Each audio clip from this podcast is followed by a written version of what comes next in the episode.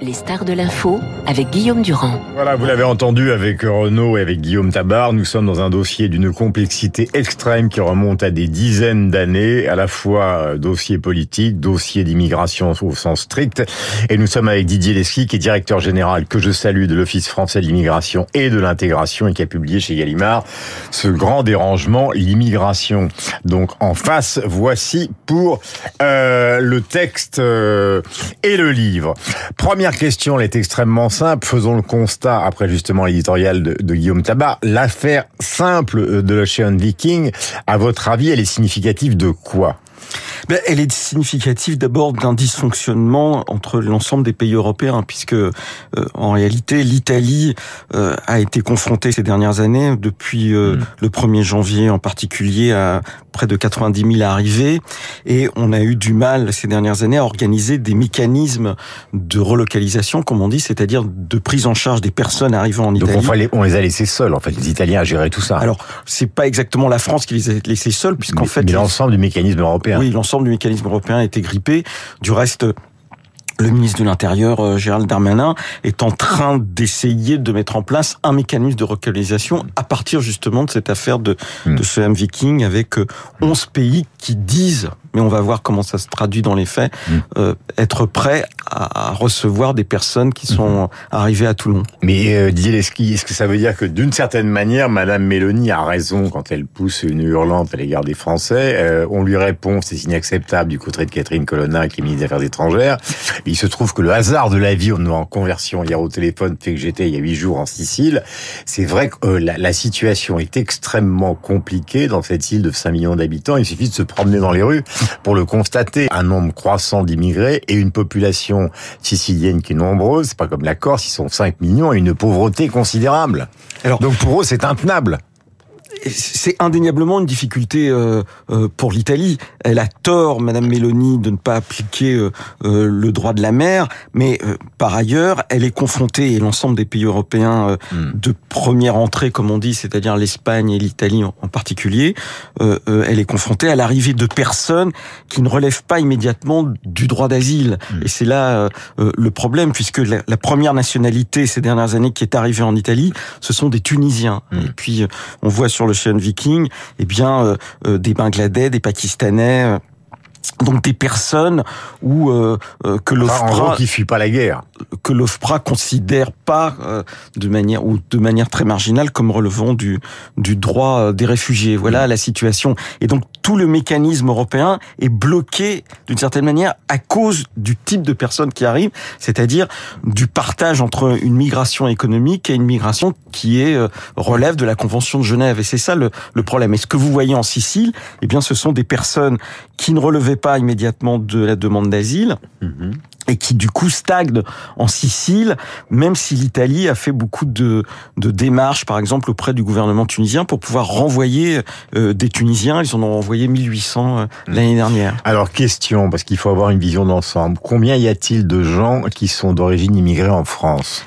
Alors, l'INSEE euh, euh en comptabilise 7 millions, c'est-à-dire un immigré, c'est quelqu'un qui est né étranger à l'étranger. Mm. Parmi ces 7 millions, 2, 2 millions et demi de personnes ont acquis la nationalité française. Euh, par définition, les clandestins, c'est difficile de connaître leur nombre parce qu'ils sont clandestins, mais est-ce qu'on a, puisque vous connaissez très bien ces dossiers, une estimation alors d'abord, on a un critère objectif, c'est l'aide médicale d'État. Il y a à peu près 400 000 personnes qui relèvent de l'aide médicale d'État, qui n'est donnée qu'aux personnes qui sont sans titre de séjour. Les demandeurs d'asile, par exemple, ne sont pas à l'aide médicale d'État, ils sont à la protection universelle maladie, à, la PLUMA.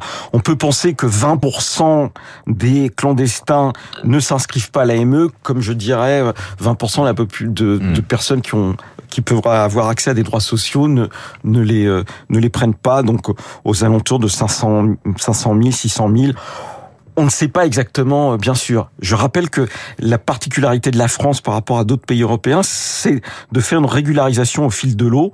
Entre 30 et 35 000 personnes sont régularisées tous les ans. Et puis toutes les immigrations ne posent pas le même problème il faut toujours prendre les immigrations au pluriel, avec un S. Et, et, et quand vous me parlez du nombre d'immigrés en France, il y a un autre, euh, une autre donnée qu'il faut avoir en tête, c'est que à partir du de la fin des années 80, disons, l'immigration venant du sud de l'Europe est devenue minoritaire par rapport à l'immigration venant en mmh. particulier du Maghreb ou de l'Afrique subsaharienne. Ça ne veut pas dire qu'il n'y avait pas avant, par exemple, une immigration algérienne depuis euh, les années 20.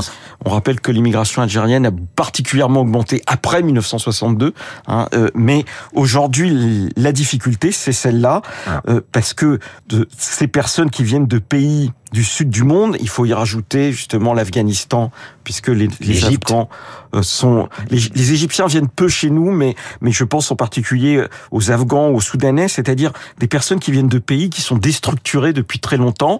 Et notre difficulté, c'est la prise en charge de personnes qui sont même pas euh, capables d'écrire et de lire leur langue. Mmh. Et du coup, les mettre en formation pour les mettre à l'emploi est compliqué. Euh, je vais employer un mot qui est un mot du marketing, mais c'est celui du benchmarking. C'est qu'est-ce que vous avez l'impression qu'à l'étranger, parce qu'il faut être précis, je rappelle que nous sommes avec Didier Lesky, qui est directeur général de l'Office français de l'immigration et de l'intégration. Il est très utile de l'écouter ce matin. Est-ce que, au fond, quand ils partent, ils font la comparaison entre les systèmes d'accueil, c'est-à-dire justement acceptation, aide, euh, pour pouvoir euh, cibler un pays? Et est-ce que nous, alors globalement, y a, hein, y a, on est les plus généreux ou les plus laxistes Il y a, y a les deux. Il y a plusieurs facteurs dans euh, les processus de, de migration. D'abord, il y a l'existence ou non d'une communauté préalable. Par exemple, les deux premières nationalités qui traversent la Méditerranée du côté de l'Espagne, ce sont les Algériens et les Marocains. Hmm. Les Algériens vont essentiellement en France, les Marocains, on peut les retrouver en Espagne, en France et, et, et, et aux Pays-Bas.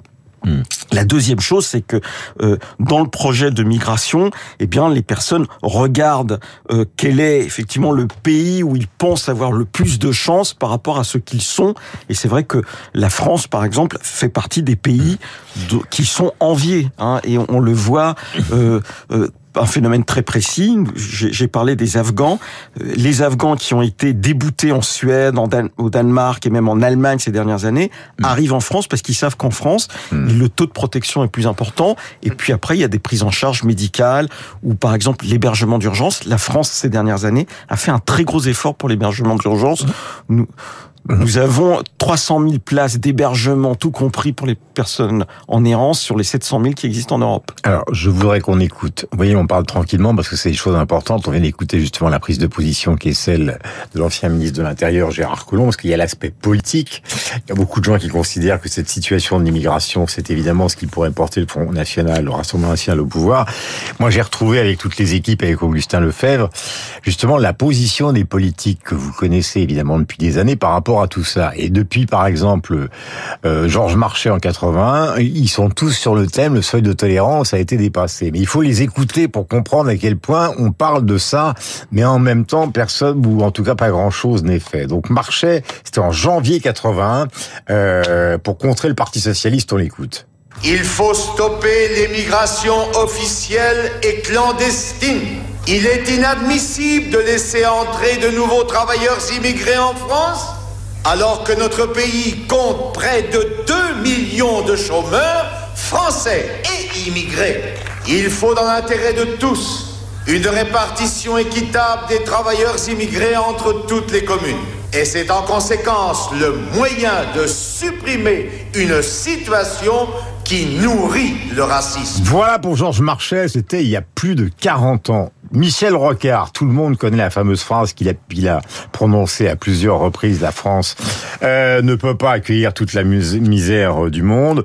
Voici cette phrase, donc euh, l'une des phrases qu'il a prononcées sur ce thème. Nous sommes en 1989.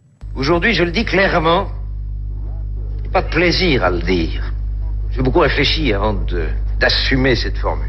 Il m'a semblé que mon devoir était de l'assumer complètement. La France n'est plus ne peut plus être une terre d'immigration nouvelle. Je l'ai déjà dit et je le réaffirme, quelque généreux qu'on soit, nous ne pouvons accueillir toute la misère du monde. Vous avez Jacques Chirac, par exemple. Nous sommes avec Didier Lesky, parce que c'est intéressant d'écouter tous ces propos qui, qui, font exactement le même constat alors qu'on n'avance pas. En juin 91 à Orléans, il y a la fameuse phrase justement sur le seuil de tolérance, et puis ces, ces mots qui ont fait couler beaucoup d'encre, le bruit et l'odeur. Jacques Chirac.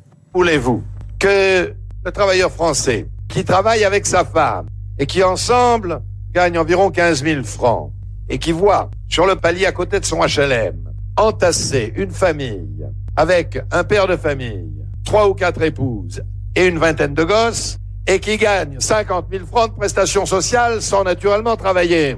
Si vous ajoutez à cela le bruit et l'odeur, le travailleur français sur le palier devient fou. Et ce n'est pas être raciste que de dire cela. Nous n'avons plus les moyens d'honorer le regroupement familial. Eh bien, il faut faire un moratoire. Nicolas Sarkozy, c'est le discours de Grenoble. Il est important de les écouter tous, hein, qui a été si critiqué le 30 janvier 2010 à l'occasion de la prise de fonction du nouveau préfet de l'Isère. Éric Le Douaron, nous sommes sur une thématique, euh, je dis pas qui est similaire, mais qui pose exactement les mêmes problèmes. Il est quand même invraisemblable que des jeunes gens de la deuxième, voire de la troisième génération se sentent moins français que leurs parents ou que leurs grands-parents. Et vous avez François Hollande, par exemple, euh, qui lui, en décembre 2014, le président de la République répondait aux polémiques sur les chiffres de l'immigration en France, qui agitait le débat politique. Voici ce qu'il a dit lors d'une inauguration du musée de l'immigration. Vous étiez peut-être. Ce sont toujours les mêmes préjugés, les mêmes suspicions qui sont invariablement colportées. Le doute qui s'est installé sur notre capacité à vivre ensemble. Est-ce que la France sera encore la France? Est-ce qu'elle sera en mesure d'intégrer, d'absorber, d'assimiler, de prendre le meilleur et d'éviter le pire? Et c'est pourquoi il nous faut, une fois encore, reprendre le combat. Et voici un discours de Marine Le Pen à Calais en janvier 2017 et nous conclurons par Manuel Valls et nous retrouvons avec bonheur Didier Lesky on les renvoie chez eux de manière systématique. On maîtrise nos frontières pour éviter l'arrivée de clandestins et on renvoie les clandestins dans leur pays. Parce que si on ne le fait pas, c'est un signal, c'est une incitation non seulement à ce qu'ils reviennent, mais à ce que d'autres les rejoignent. On le voit bien ici. Combien de fois un camp devra-t-il se reconstituer pour que l'on comprenne que c'est un problème sans fin avec la méthode qui est utilisée la gauche républicaine, elle doit pouvoir parler d'immigration. Dire par exemple que aujourd'hui il faut arrêter l'immigration. Je continue de penser, laissez-moi d'aucune minute là-dessus, que la priorité c'est l'assimilation de ceux qui vivent sur euh, notre sol et le fait qu'ils aiment ce pays, sa langue, sa culture et son histoire. Voilà, j'ai l'impression que les gens qui nous écoutent sur Radio Classique, Didier Leski, ce matin, je rappelle que vous êtes directeur général de l'Office français de l'immigration et l'intégration, ils se disent, ils sont fous, ça fait 45 ans qu'ils nous racontent la même chose et on est toujours dans la même situation avec une pression migratoire qui est considérable. On vient de voir l'affaire de l'Ocean Viking. Il y a encore des migrants ce matin et cette nuit euh, qui, qui, ont été sauvés et qui passaient en Angleterre avec le vice-président des Hauts-de-France qui dit il faut sanctionner les passeurs. Donc comment se fait-il qu'après plus de 45 ans de prise de conscience, avec des propos polémiques ou pas, on n'arrive pas à régler le problème.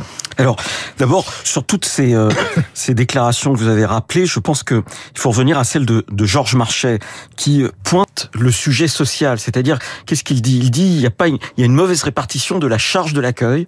Hein, il y a une concentration, et c'est vrai que en 40 ans, elle n'a cessé de s'accentuer. Et on peut prendre par exemple l'exemple de, de Paris, où il y a moins d'immigrés aujourd'hui qu'il n'y en avait au moment où Georges Marchais euh, fait, fait son discours, et, et, et de plus en plus dans des départements comme la Seine-Saint-Denis. Donc, il dit il y a une mauvaise répartition de la charge de l'accueil. Et la deuxième chose qu'il dit, c'est que les conditions économiques pèsent sur les capacités d'accueil et c'est la question du chômage. Et on peut, se souvenir par exemple que si les Syriens vont prioritairement en Allemagne, hein, c'est justement parce que le taux de chômage au moment de la crise est, beaucoup plus euh, faible euh, qu'en France. Et, on parlait de l'appréciation que peuvent avoir les migrants sur pourquoi je vais dans un pays plutôt qu'un autre. Eh bien, la question, le, leur appréciation de la situation économique, euh, est bien évidemment pèse. Mais sur le fond, l'immigration aujourd'hui, une grande part de l'immigration, parce qu'il y a différents types d'immigration. Il y a des immigrations qui sont des droits au séjour acquis avant. On peut penser au regroupement familial, mais l'immigration dont on parle qui arrive en Italie ou qui essaye de passer euh, dans la Manche, c'est la projection du chaos du monde.